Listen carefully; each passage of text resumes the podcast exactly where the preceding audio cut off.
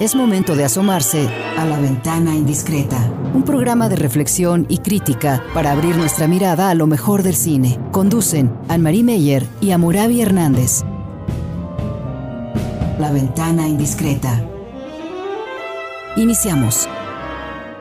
¿Qué tal? Aquí estamos de nuevo abriendo la ventana indiscreta para usted y para nosotros mismos también, en plena semana de FIL la FIL para Guadalajara es la gran fiesta del libro, pero tampoco, también un poco el estrés, el estrés de, ¿ya fuiste a la FIL? ¿Cuándo vas a ir a la FIL? ¿Cómo la ves? Y en ese año yo la veo doblemente difícil porque sí, los gentíos de otros años, ahí nos tocaba estar incluso con a las nueve con usted y Yolanda Zamora toda la semana y entonces pues sí había un pues un mar de gentes los jueves un mar de niños de todas las edades toda la semana un mar de adultos que se acercaban, que querían información, que escuchaban hablar, entrevistar a los escritores. Y normalmente el jueves dentro de todo sí lo dedicábamos también a la relación entre el cine y la literatura. Empiezo con la palabra cine, aunque es un poco más joven, porque es nuestro tema también de hoy, pero lo importante para hoy y para nosotros es también contar con el libro, con la literatura, con la lectura y la escritura en relación al cine. Amurabi, ¿cómo la ves? Plena film yo creo que va a ser difícil que podamos ir porque las restricciones son muy fuertes. Digo, son fuertes, pero son, digamos, llevaderas y, te hace pensar, digamos, eh, con más calma, eh, digamos, para qué es una feria de libros tan grandota en Guadalajara y, y, si es necesario como ir, pero, pero bueno, si quienes vayan, pues obviamente tomen todas las medidas y las precauciones necesarias y este, bueno, pues sepan que pues, son estos eventos enormes también, ¿no? Que hay en Guadalajara. Creo que, creo que no hay ningún otro evento en Latinoamérica que, que reúna tanta gente alrededor del libro y alrededor de la cultura.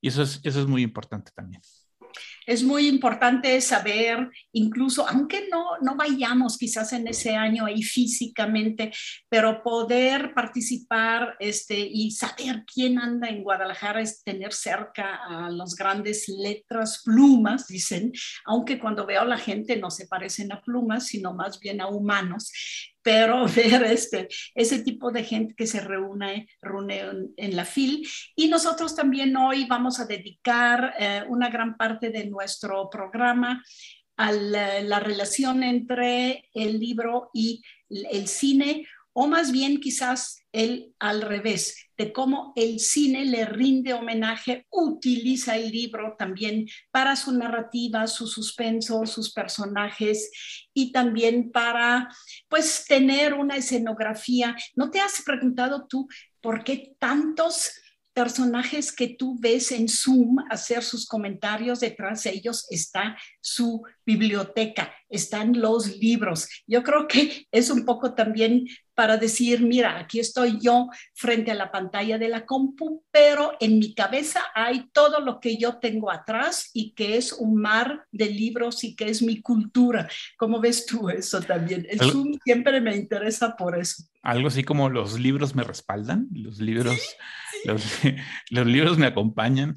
Eh, sí, porque también es un espacio privado y es un espacio íntimo en el cual uno también se asoma alrededor de ellos, porque la lectura permite eso, permite una especie de como de espacio personal en donde uno fantasea y donde uno imagina cosas y, es como un espacio muy, muy íntimo, muy privado. Y yo creo que por eso los libros también como objetos reflejan mucho ese, mm, eh, digamos, eh, pues esa ensoñación que a veces permite la lectura, ¿no? Creo, y es como una especie de materialización del pensamiento también, yo creo, ¿no? Porque imagínate cómo pones detrás de un conductor de un programa o de un este, columnista también de un programa, pues un disco duro con todos sus libros, con todos sus ebooks, pues es que no ves presencia física y con el libro sí ves presencia física muy fuerte, ¿no? También. Pero hoy también vamos a hablar de alguien que ah, perdimos físicamente es un eh, muy importante personaje de la comedia, decimos comedia musical, pero no, del cine musical, Steven Sondheim, y tú le tienes especial afecto a Steven Sondheim. Yo también lo conozco, pero creo que lo has estudiado más, amorable. Ah, yo estoy muy triste por la muerte de Stephen Sondheim, porque estos meses pues, me ha acercado mucho a saber más sobre él. Hace poco los vi, hace unos días lo vi como personaje de la película Tic Tic Boom, eh, como, un, como el productor y el letrista de, como digamos, esta especie de gran deidad del teatro musical de Broadway, que es como finalmente quien legitima y quien respalda a Jonathan Larson en este, en este musical, pero además pensaba, bueno, incluso si, si uno nunca ha ido a ver una obra de teatro a Nueva York, eh, todas sus obras o casi todas sus obras tienen relación con el cine, o se han adaptado al cine o ha compuesto para películas o, em, digamos, tiene peso importante en muchos realizadores. Eh, por ejemplo, ahorita que Steven Spielberg va a presentar una nueva versión de West Side Story, aquí en español pusieron Amor sin barreras, eh, me llama la atención que, por ejemplo, salió un, lado cinéfilo de Stephen Hawking que, que, mucha gente no conocía, ¿no? Eh, es decir, pues es un hombre que aunque se especializó en Broadway y en el musical, pues fue, un, fue alguien muy importante para la cultura de Estados Unidos. Eh, y fue un hombre como muy inteligente, sus obras realmente son muy desafiantes a nivel narrativo y estético, y yo creo que tiene mucha influencia también como en todo lo cinematográfico. Lo que pasó también siempre es que escuchábamos las canciones y los bailables de los musicales que Leonard Bernstein, que Leonard Bernstein, que Leonard Bernstein. Sí, claro, la música este, es de Leonard Bernstein, pero tenía que ver también una forma, digamos, un fondo narrativo, un fondo de, qué dice la música, qué, qué dicen las canciones, como en las óperas, que quien no solo compuso la música, sino quien hizo el libreto de las óperas.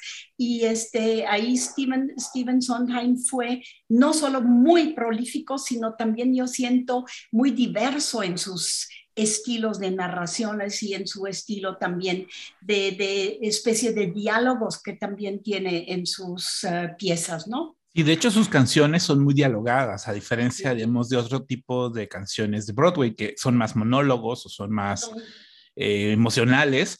Y acá él tiende mucho como a mostrar el diálogo entre personajes, es decir, no solamente cantan sobre un sentimiento, sino además eh, la narrativa de la obra va, eh, acompañada de la canción, o la canción es la que lleva la narrativa de la obra. Eh, quizás como la, la, más conocida de West Side Story es esta canción de América, en la película que la cantan, digamos, los hombres y las mujeres puertorriqueñas, pues discuten sobre, o sea, hay un argumento, hay una discusión entre dos bandos sobre si conviene o no quedarse en ser migrantes en, latinos en, Estados Unidos. O sea, hay esta, este dilema de, bueno, aquí vivimos en una mejor condición económica que allá, pero, pero vivimos el racismo, vivimos la discriminación. Entonces, ¿qué hacemos al respecto? Y esa, esa discusión, pues no nada más es verbal, también es bailable, también es, este, o sea, también hay como una confrontación en nivel de música pero, pero esos diálogos pues ya se vuelven como eh, pues legendarios en Estados Unidos, sobre todo por la situación de los migrantes, ¿no? Entonces esa, esa también como construcción como de rompecabezas, o sea, era muy eh, famoso que Sondheim eh, le gustaba mucho como los juegos verbales y como los, los juegos de palabras. por ejemplo, la canción esta de Lil Priest de, de Sweeney Todd, es una canción que son puros juegos de palabras, puros como juegos en doble sentido de palabras, eh, pero hablando sobre asesinatos, ¿no? Entonces eso, eso, mm, eh, esa habilidad y ese ingenio verbal, pues solamente alguien como él tenía.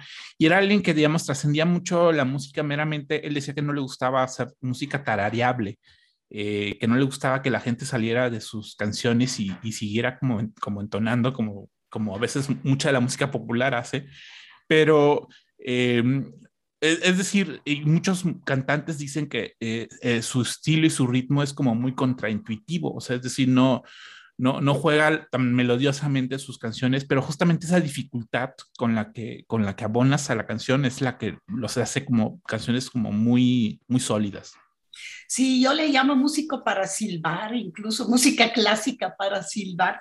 La de él no es así, ¿no? Y tú dices muy bien que a veces reta la música, a veces muestra duelos, a, muestra, a veces reta también, pues son también este, duetos de amor, por ejemplo, también María de West Side Story es toda una canción de amor muy, muy, muy interesante.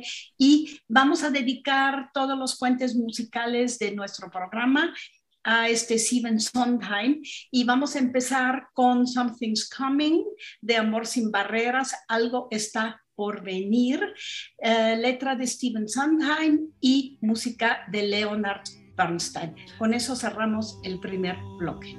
There's something any day. I will know right away, soon as it shows. It make cannonballing down through the sky, gleaming its eye bright as a rose.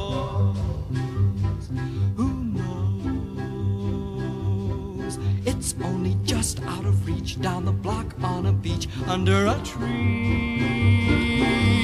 I got a feeling there's a miracle due, gonna come true, coming to me.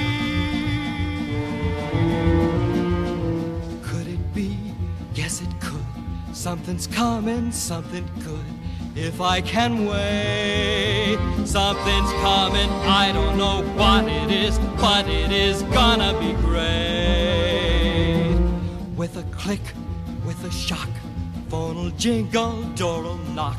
Open the latch. Something's coming, don't know when, but it soon. Catch the moon, one handed catch. Around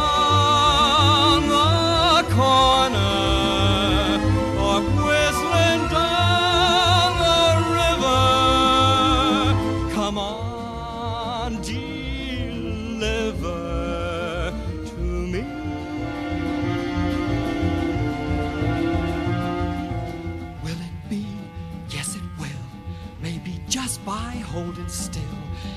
be there. Come on, something, come on in. Don't be shy, meet a guy, pull up a chair. The air is humming, and something great is coming. Who knows? It's only just out of reach down the block on a beach. Maybe tonight, maybe tonight, maybe tonight.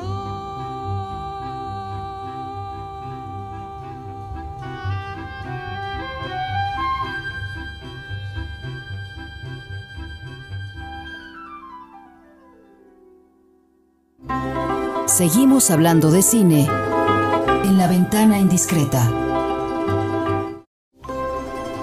Es momento de asomarse a la ventana indiscreta.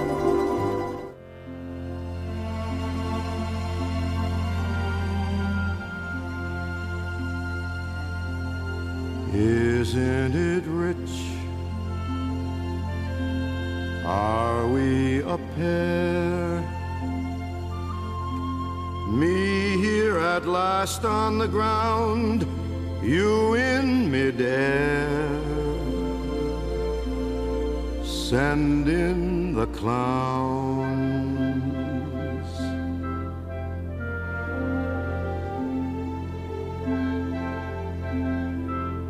Isn't it bliss? Don't you approve? One who keeps tearing around, one who can't move.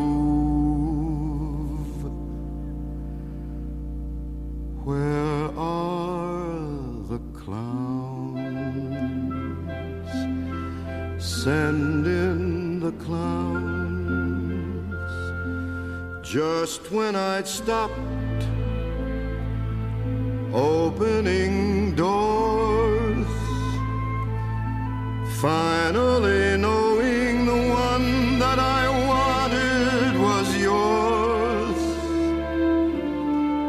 Making my entrance again with my usual flair. Sure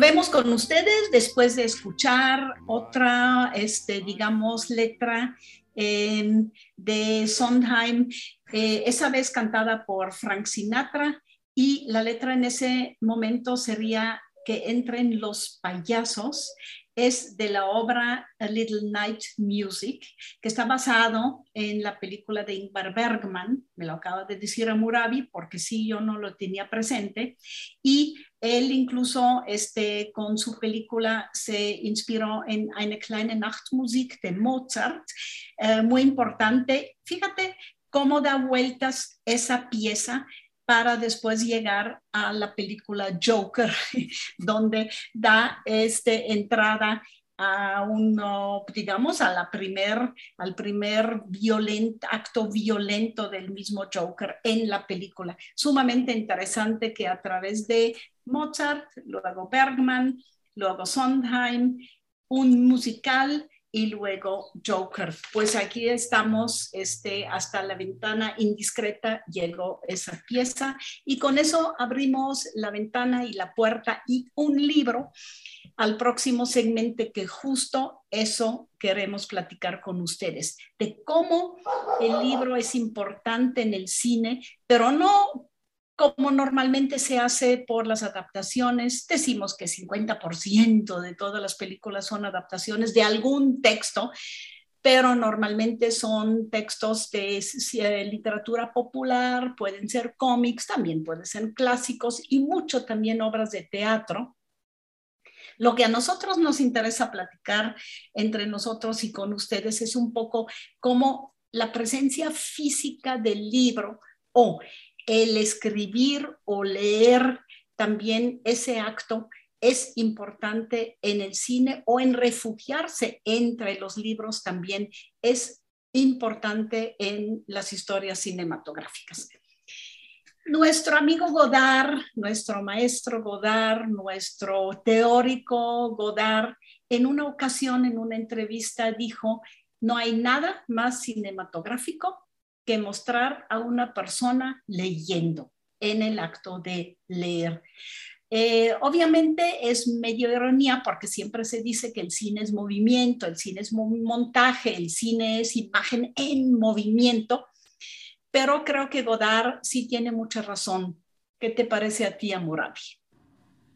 Sí, ¿verdad? Es, es una ironía esa, ese, ah, ese doble movimiento. Por una parte está eh, pues alguien que está leyendo está inamovible y parece que no está haciendo nada, pero en está pasando muchas cosas en su imaginación y en su cabeza y, y en el interior de la persona.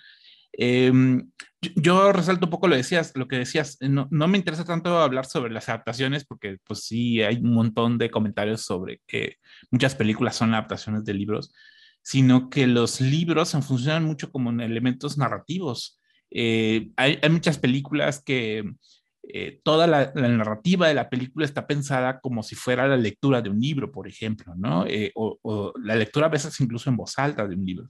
Por ejemplo, esta, esta película de, de la historia sin fin, pues es, es, un padre, es un abuelo que le está leyendo a un niño. Eh, o, esta, esta, película de la princesa prometida era la que estaba pensando. Es, es toda la película, toda la historia de la película es, es un abuelo que le está leyendo a un niño un, cuento de fantasía o un libro de fantasía, ¿no? Y estamos viendo la reacción del niño eh, frente a, digamos, los giros que están pasando en la película. Entonces, el acto de la lectura, como, como por sí misma, pues no siempre es como un acto, digamos, individual, sino también puede ser colectivo en el sentido de, de puede visualizarse como tal, ¿no? Em, y, es muy padre ver cómo, muchos directores integran elementos, ¿no? De los, los libros, por ejemplo, como en términos de los capítulos, ¿no? Estábamos comentando que me parecía gracioso que hubiera películas que tuvieran capitulados, igual que dos libros, porque, digamos, los capítulos muchas veces lo que reflejaban era que, el autor eh, hacía por entregas un, un, libro, una historia, ¿no? Entonces sus capítulos servían como para hacer esa distinción de las entregas.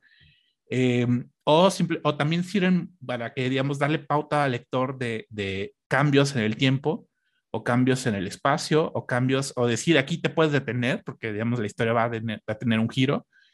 Eh, y, en, y, en, la película o en el cine no necesariamente pasa eso, y sin embargo muchas películas tienen capítulos, o sea, el, el, poder del perro que comentamos la semana pasada, tiene capítulos a lo largo de la película y no sabía por qué tenía esas, esas divisiones, pero yo creo que es porque justamente lo que buscan hacer es, es reflejar como ese sentido de lectura que te da el libro en una película, ¿no? En, el visionado de una película, y eso, eso es muy padre verlo en, en muchas películas, ¿no? Sí, también los capítulos a mí me gustan en las, en las películas porque es como que el cine nos dijera, mira, vamos a sentarnos juntos y te voy a contar mi historia, punto, así como si fuera el abuelito o la abuelita, ¿no? También. Ahora, hay autores que tienen un especial interés en convertirte como en un coleccionista o un lector o alguien intrigado por lo que estás leyendo, que es, por ejemplo, Polanski en dos de sus películas. La novena puerta, The Ninth Gate, de 1999, trata acerca de un viejo, antiguo libro, seguramente de la Edad Media, que trata los rituales o que son una puerta a los rituales satánicos. Entonces, lo que pasa en esa película, que es un thriller de misterio, es que la misma película, a través de ese libro que se busca, son dos tomas, dos tomos perdidos y dos tomos que te abren la puerta eh, a lo, digamos, a, otro universo, a un universo paralelo, a un universo satánico, y se convierte entonces en película de thriller, de misterio, de horror, porque tú a través de ese, de ese portón, de esa novena puerta, entras a otro mundo, a un mundo fantástico en el que el cine es especialmente, digamos, hábil creo yo, porque lo que leemos en un libro de horror y todo eso, sí lo leemos, pero el cine lo muestra, el cine lo materializa, el cine te atrapa con él y de repente estás en otra realidad, un universo fantástico que, fantástico que te abre el cine y aquí es todo el mundo satánico. Y eso es interesante que eh, está basado en un libro, en una novela del español Arturo Pérez Reverte, eh, que conocemos mucho en México, muy prolífico y columnista también aquí, por ejemplo, de, de Milenio, el Club Dumas, y es interpretada por Johnny Depp. Fue una película que a mí me atrapó mucho, a mí me gustó mucho, me gusta mucho cómo Polanski trata los libros. Otro libro de Polanski no voy a eh, profundizar mucho, es el escritor fantasma. Ahí nos metemos a un mundo de intriga política, eh, asesinatos terribles a través de un joven escritor fantasma, es decir, el escritor que en nombre de otro autor escribe un libro, pero dictado por alguien, nada más con su propio nombre. La película es con Evan McGregor y nos mete en ese mundo Aquí no es fantástico, sino más bien es de intriga, también es un thriller, es de intriga, intriga política. Esos dos de Polanski se me hacen maravillosos. ¿Algún otro de tu parte? Y, y, mencionabas también el, el, nombre de la rosa de, de Humberto Eco, bueno, la novela de, de, Humberto Eco, que fue una adaptación cinematográfica también, eh, una adaptación francesa con, con, Josh, con Sean Connery, eh, y que también es una historia de suspenso y de thriller y de asesinatos, etcétera. O sea, como si fuera, como si los libros tuvieran un misterio detrás de ellos. O sea, en el sentido de, de luego ves muchos libros y, dices, es que hay, sientes que esconden algo, ¿no? O sea, incluso muchas películas o historias de suspenso tienen pasadillos secretos detrás de los libreros porque hay como esta percepción de que los libros parece que esconden algo, que, que, que los ves, pero no sabes qué hay en ellos, no sabes qué hay adentro de ellos, ¿no? Y esa, esa relación como de misterio que uno está frente a los libros es como lo que exploran a veces muchos directores o muchos, muchos eh, escritores. También habría que recordar la película, bueno, el libro y luego la película de Fahrenheit 451, libro de eh, Ray Bradbury, que después dirigió en los años 60 François Truffaut, una adaptación cinematográfica de ese libro. Hay una versión más reciente de HBO como del 2015 que no es, no, no es muy recomendable, pero la de Truffaut sí ya es como, como también un clásico del cine, en el sentido de que, bueno, pues es este mundo pues, apocalíptico en donde los libros son censurados y son quemados porque digamos, atentan contra eh, el bienestar de las personas porque los obliga a pensar y los obliga a reflexionar y los obliga a imaginar y eso pues no va en contra como de los sistemas autoritarios y como del, y como del, digamos, de, del confort que puede otorgar, digamos, el, consumismo y eh, la vida, digamos, eh, digamos, materialista, ¿no? Entonces, eso, eso es un libro clásico también.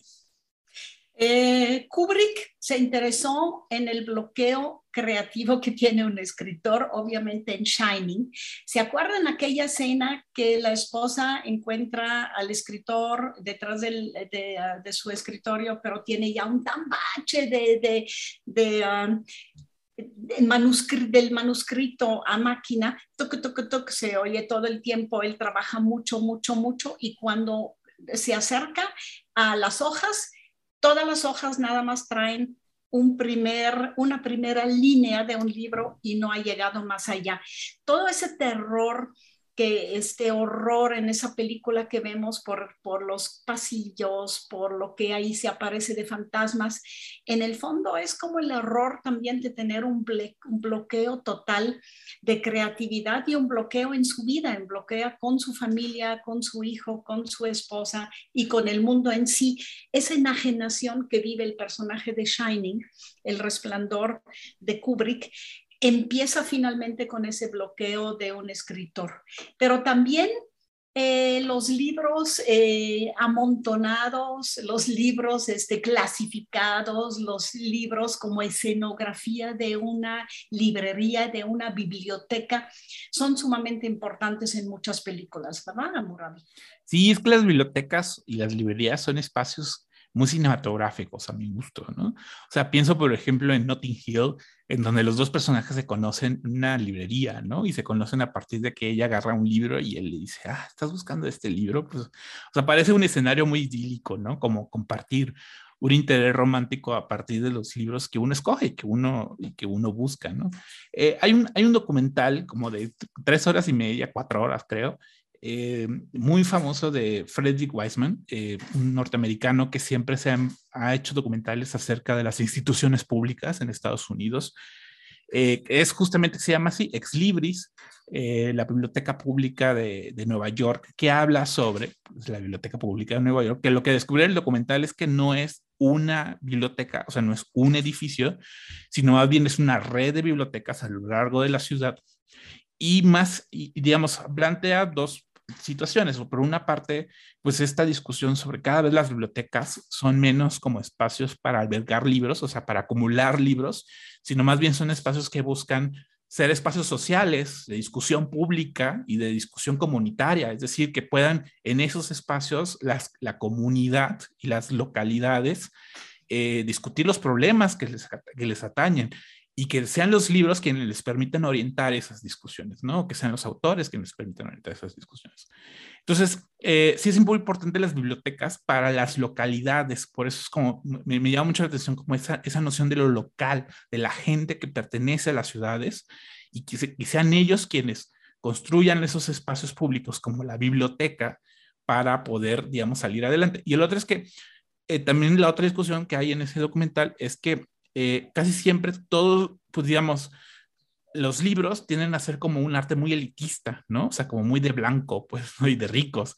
Y lo que decía es, hay mucha necesidad, de mucha gente necesita libros que sean para ellos, que estén dirigidos a ellos, gente afroamericana, gente migrante, gente asiática, gente de escasos recursos, que sientan que los libros les están dirigidos para, para, para, para sus intereses y sus necesidades. Entonces, es un documental que, recupera a lo largo de cuatro horas lo importante que son los libros, no nada más en un sentido de acumulación de cosas, sino que sirvan para las necesidades, digamos, de la comunidad.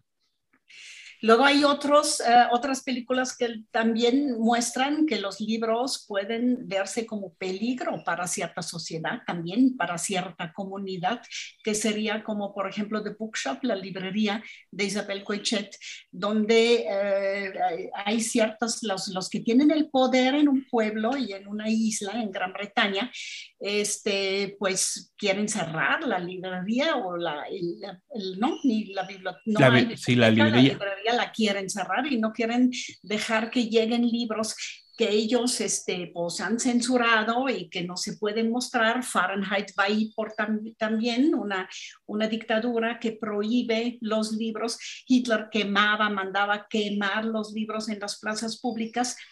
Y tú pones también Amazon, que es una nueva este, amenaza también para el libro, Amorani. Sí, pues todos los libreros y los editores saben que Amazon sí es como una amenaza para el libro, ¿no? Eh, en términos como de, mm, justamente, hay, una especie de centralización del mercado del libro y habrá que ver, bueno, la FIL pues siempre ha sido como muy, pues se adapta mucho como a, los, a los movimientos del mercado, pero justamente los, los, los libreros locales, los, digamos, los muy de ciudades pequeñas, pues sí se afectan mucho por, por servicios como Amazon, ¿no? Ahora, también, pues, como, como decíamos, el libro es, es refugio y me acuerdo mucho de una película muy tonta que se llama El día después de mañana, que eh, es sobre eh, el calentamiento global y como desastre natural y todo, pero hay, un, hay una escena en donde los personajes se salvan de una tormenta de nieve porque se, se, cuidan o se resguardan en una biblioteca, ¿no? Entonces esa biblioteca pues tiene el calor que les permite sobrevivir el frío horrible de fuera, ¿no? Y es, es me parece una metáfora eh, que viene de una película como muy mala, pero una metáfora bonita, que, que, decíamos, es que finalmente los libros son, son refugio, ¿no? Y las bibliotecas también, las librerías también, y, y, yo creo que el cine explora mucho cómo, cómo los libros pues nos permite resguardarnos de muchas cosas. Así que en el fondo Godard sí tiene mucha razón con decir que no hay nada más cinematográfico que, un personaje que lee el libro, tanto en la película o más bien entre los espectadores, porque sí nutre con lo que sabe de los libros también la película que está viendo. Vamos a escuchar una nueva este, canción, este, letra y música de Stephen Sondheim, eh, y esa cantada por Meryl Streep, Stay With Me, Quédate conmigo. Eh, de la película Into the Woods, en los bosques, que tiene que ver con los cuentos de los hermanos Grimm. What did I clearly say? Children must listen. No, please. What were you not to do? Children must see no. and learn. Why could you not obey? Children should listen. What have I been to you? What would you have me be? Handsome like a prince. But I am old, I am ugly, I embarrass you. No. You are ashamed of me. No. You are ashamed. You don't understand.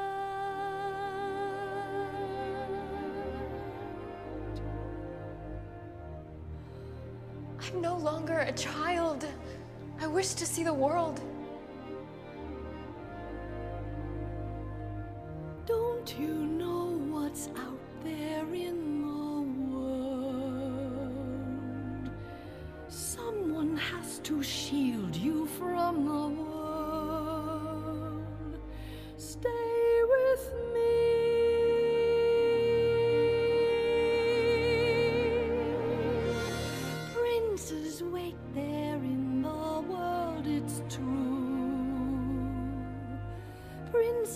yes, but wolves and humans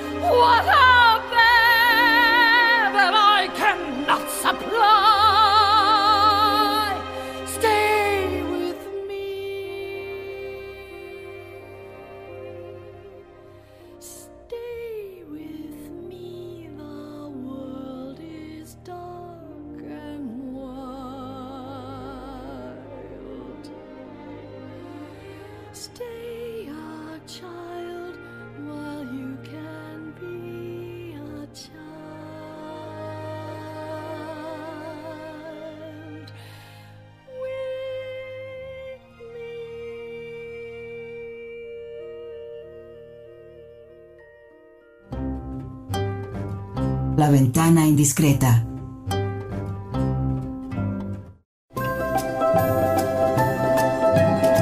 La ventana indiscreta.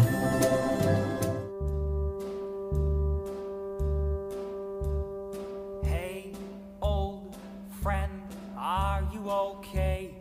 Old friend, what do you say?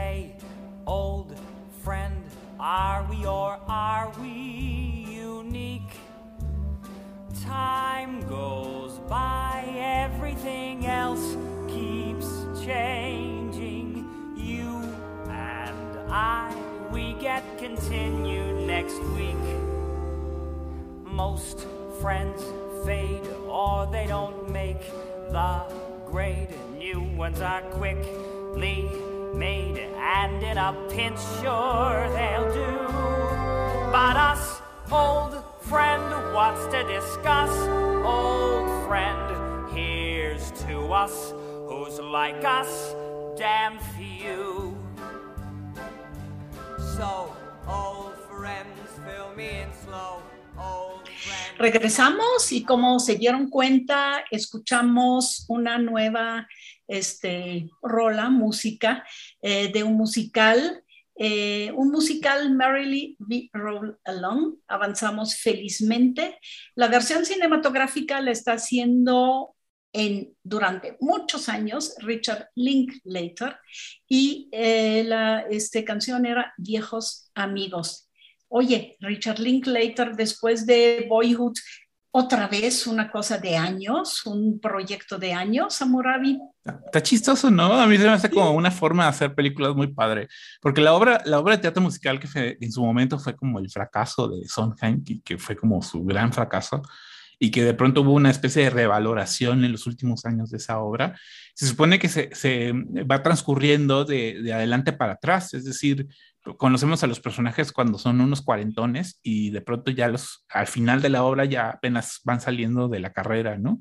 Entonces, ese, ese movimiento hacia atrás a lo largo de muchos años, pues yo creo que por eso le ofrecieron a Richard Linklater hacer la versión cinematográfica de la película y la está filmando en este momento, muy al estilo de Boyhood, de estar filmando unas cuantas secuencias cada año, pero así, y entonces vamos viendo a los personajes crecer de manera literal este, a lo largo de la película y, y esperemos en 10 años seguir vivos para poder ver la película. Y que ellos sigan vivas también, ¿no? Y Porque que ellos es importante también que sobrevivan la realización de la película.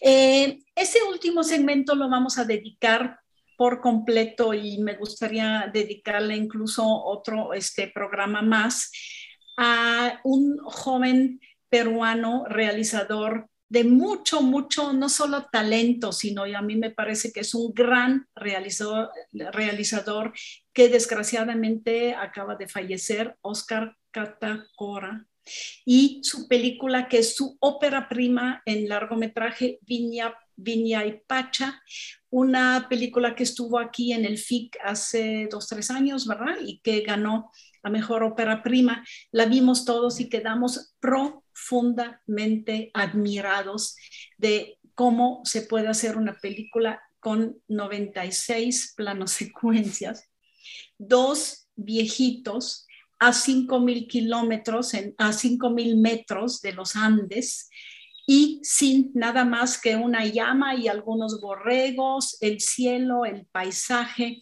algunas pocas acciones de ellos cocinando, durmiendo, tratando de eh, sobrevivir en, ese, en esos 5.000 metros de altura que ha de ser dificilísimo, y también en la eterna, parece eterna espera de un hijo que se fue y ellos piensan que va a rescatarlos, va a regresar para estar con ellos y ayudarles también a salir ahí de la penuria, de la miseria que están viviendo ya en su vejez. Una película que nos dolió al mismo tiempo, este, nos pareció tan armoniosa, tan uh, poética, también tan antropológica, Moravi diría yo, que impresionó muchísimo a todos los que la vieron en el FIC y ahora está también posible, es posible verla también en streaming. Viña Pachar qué significa en Aymara este, eternidad. Leí por ahí. Espero que sea este el término que la película necesita. Sí, fue una noticia muy extraña en la que recibimos en estos días, porque íbamos a hablar de la película porque pues, Perú está como país invitado en la FIL. Entonces, cuando pensábamos en cine peruano, lo primero que se nos ocurrió fue Hueñipacha, porque estuvo, pues estuvo en el FIC y la conocemos ambos eh, por, por la presencia en el FIC. Y luego está también en Netflix, cualquiera puede verla ahorita en Netflix en este momento. Em, y dijimos, hay que hablar de esa película. Y justo unos días antes, ahorita el viernes pasado, nos dio, recibimos la noticia que falleció el director a los 34 años con una sola película, que además realmente es una gran película. Y obviamente eso te hace pensar mucho en, en pues como todo el cine que nos perdimos de él, ¿no? O sea, como todas las películas que pudo haber hecho realmente buenas películas y, y, probablemente no las vamos a poder ver. Eh, como tú dices, Amari, Winnipecha es como esta, esta pareja de ancianos eh, eh, que viven a 5.000 metros de altura en los Andes. Realmente, pues lo poco que vemos es, son los paisajes, lo que vemos es su día a día, esperando a que el hijo regrese en una situación como de abandono muy fuerte. Eh, y, y, a partir de que se, pues tienen que bajar a comprar unos fósforos, eh, pues empiezan a haber una especie como de desgracias una tras otra, tras otra, tras otra, que, que vuelve como muy lamentable esa situación, ¿no? Y, todo el tiempo estás como al pendiente de, que puedan como sobrevivir a esa situación tan precaria en la que viven, con ese frío y con esa soledad y con esa precariedad en la que viven. Eh, pero como tú dices, no es, no es como una especie de podedumbre como realista, sino muy poética en el sentido de eh, la relación que ellos como personas tienen con su entorno y con su espacio y con la naturaleza y con la atmósfera, ¿no? O sea, es una película que puedes así identificar las gotas de lluvia, el aire, la niebla, las nubes, el pasto, o sea, a nivel, digamos, estético, es una película como muy agradable de ver, eh, muy impresionante. Eh, hay, una escena en donde hay un incendio y, un, y el fuego es tremendo, ¿no? O sea, la, la, perspectiva y, la, y, digamos, el punto de vista con que está, digamos, puesta la cámara es, es muy impactante. Entonces, yo creo, creo que, que, que, digamos, más que la gran narrativa, digamos, es esa, esa, digamos, esa aproximación mucho más sensorial como a, como a ese entorno, ¿no? Que además entiendo que el, el, el, el personaje del anciano es el abuelo materno del realizador, que es un realizador también de, de, de ascendencia airama, ¿no?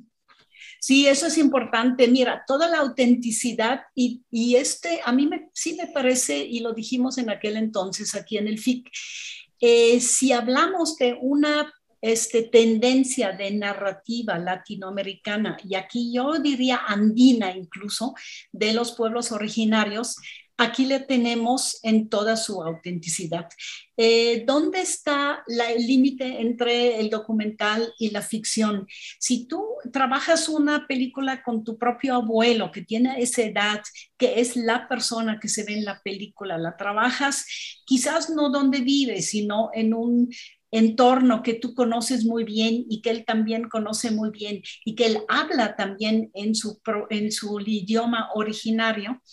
Y todo lo limitas a esa pareja de ancianos y su mundo, que en el fondo es un mundo amplio porque vemos los paisajes y vemos el cielo y vemos todo alrededor de ellos, pero a nivel de sobrevivencia se reduce cada vez más entonces, esa es una tensión increíblemente fuerte para el espectador porque no hay más que identificarse con la situación.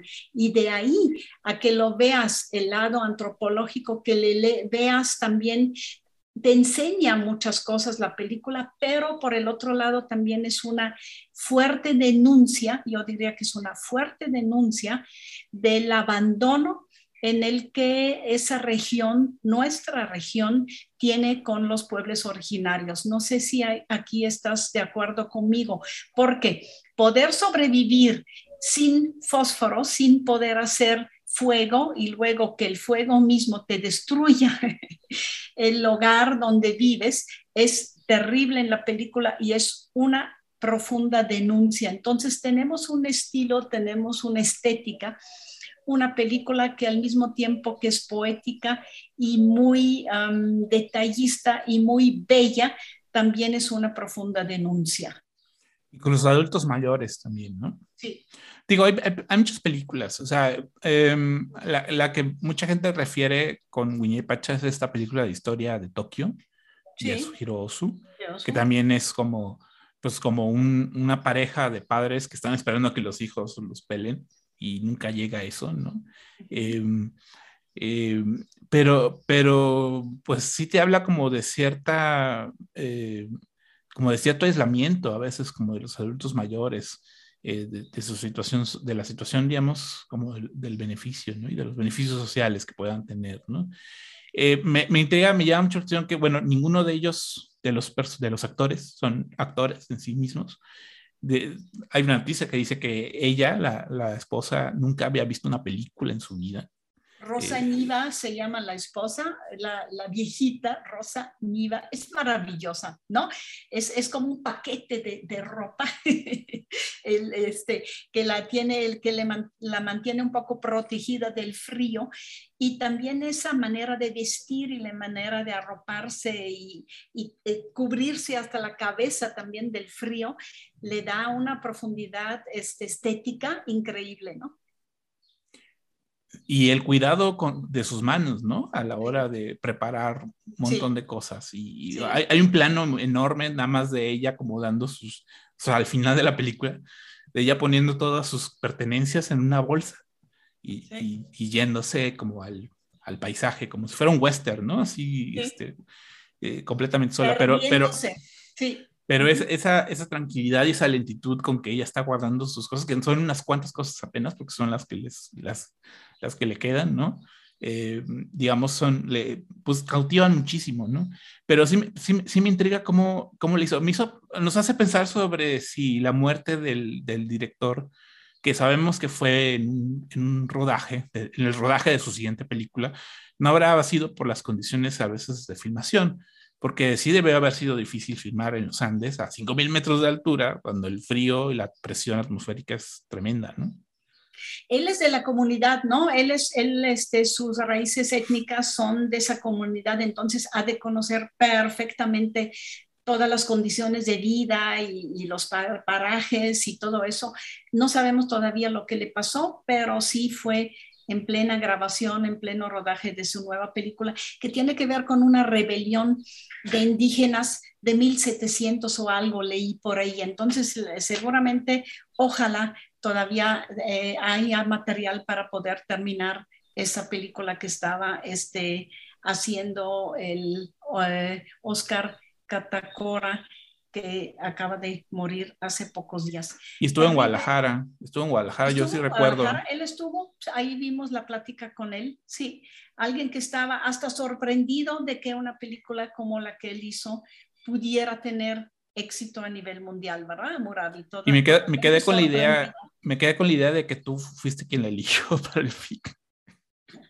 Eh, ahí, ahí nos llegó en la selección y entonces pues es una película obviamente muy, muy lenta y en aquel entonces entre los seleccionadores había como una especie de, no te diré resistencia, sino cansancia, y eso es el cine latinoamericano lento, lento, antropológico y todo eso. No, no, no la tuve que, este, que defender sí, desde el principio la, la, pusimos y qué bueno porque de repente se te va algo, sí, en otro festival gana una película que tú rechazaste y eso es una vergüenza porque no puede ser que se te fue algo que, que fue tan importante y realmente ahora más importancia está ganando para el cine peruano, para el cine latinoamericano, yo diría para el cine universal, porque como bien se... Eh, compara con cierto cine japonés, yo sí tiene, tiene esa profundidad hasta casi, casi filosófica, diría yo, ¿no? También. Sí, lo que pasa es que hay, hay una crítica de cine peruana que se llama Mónica Delgado, que es como, digamos, de las más famosas de Perú, que defiende mucho la película y, y, le, gusta, le gustó mucho que Guadalajara haya elegido la película, porque durante, durante mucho tiempo la, la, la rechazaron, incluso en festivales del mismo país, ¿no? O sea, fue, fue una película que tardó tiempo en encontrar su público, en encontrar éxito, porque como al principio justamente había esta, había esta noción de que, ah, es cine latinoamericano, cine lento, cine contemplativo, pero no, o sea, en realidad hay, hay una, tiene una presencia artística muy fuerte, o sea, tiene una mano artística como muy original, digamos, ¿no? Entonces eso, eso, eso como que, como que es un cine que ah, se, te tardas como en reconocer como sus cualidades, pero sí las tiene, ¿no? Entonces por eso decía, como que me quedé mucho con la idea de Anne-Marie fue como la que le abrió la puerta a Pacha en el mundo, al mundo, ¿no? Me encantaría ser la culpable de que aquí lo tuviéramos y tuviéramos a su director eh, pero lo, siento orgullo que sí en Guadalajara fue donde de veras tuvo éxito por primera vez, ¿no? También nos pasó con La Negrada, ya hablaremos de ella también, otra película que fue rechazado por muchos festivales y de repente aquí en Guadalajara sí encontró su público y encontró también su, digamos, su, su este, éxito que después permeó, que después se fue a otros festivales, ¿no? También. Pues el programa de hoy, Amorabi, fue sobre libros, fue sobre una película maravillosa peruana, y fue en general también sobre este Stephen Sondheim, que eh, sí, que Stephen Sondheim. Le dedicamos, sí, Sondheim, que le dedicamos gran parte este, de nuestra música de hoy. Eh, nosotros nos despedimos de ustedes también con una nueva rola, una nueva este, canción Sooner or Later, tarde o temprano, eh, Madonna, aquí la traemos, para la película Dick Tracy y con letra y música de Stephen Sondheim y les recordamos también que esa canción fue ganadora del Oscar a mejor, a mejor, canción en 1991. Nos despedimos para hoy. Amorabi, muchas gracias por estar aquí platicando con ustedes y vamos a cerrar para hoy o por hoy la ventana indiscreta.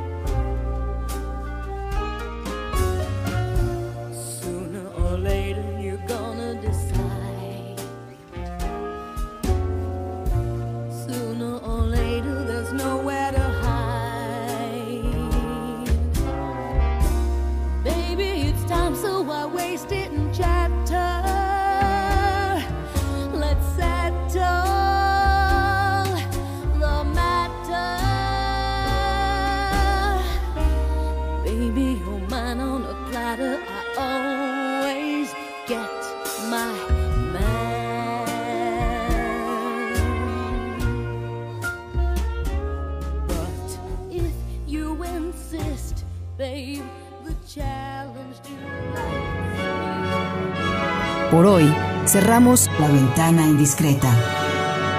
Nos escuchamos la próxima semana.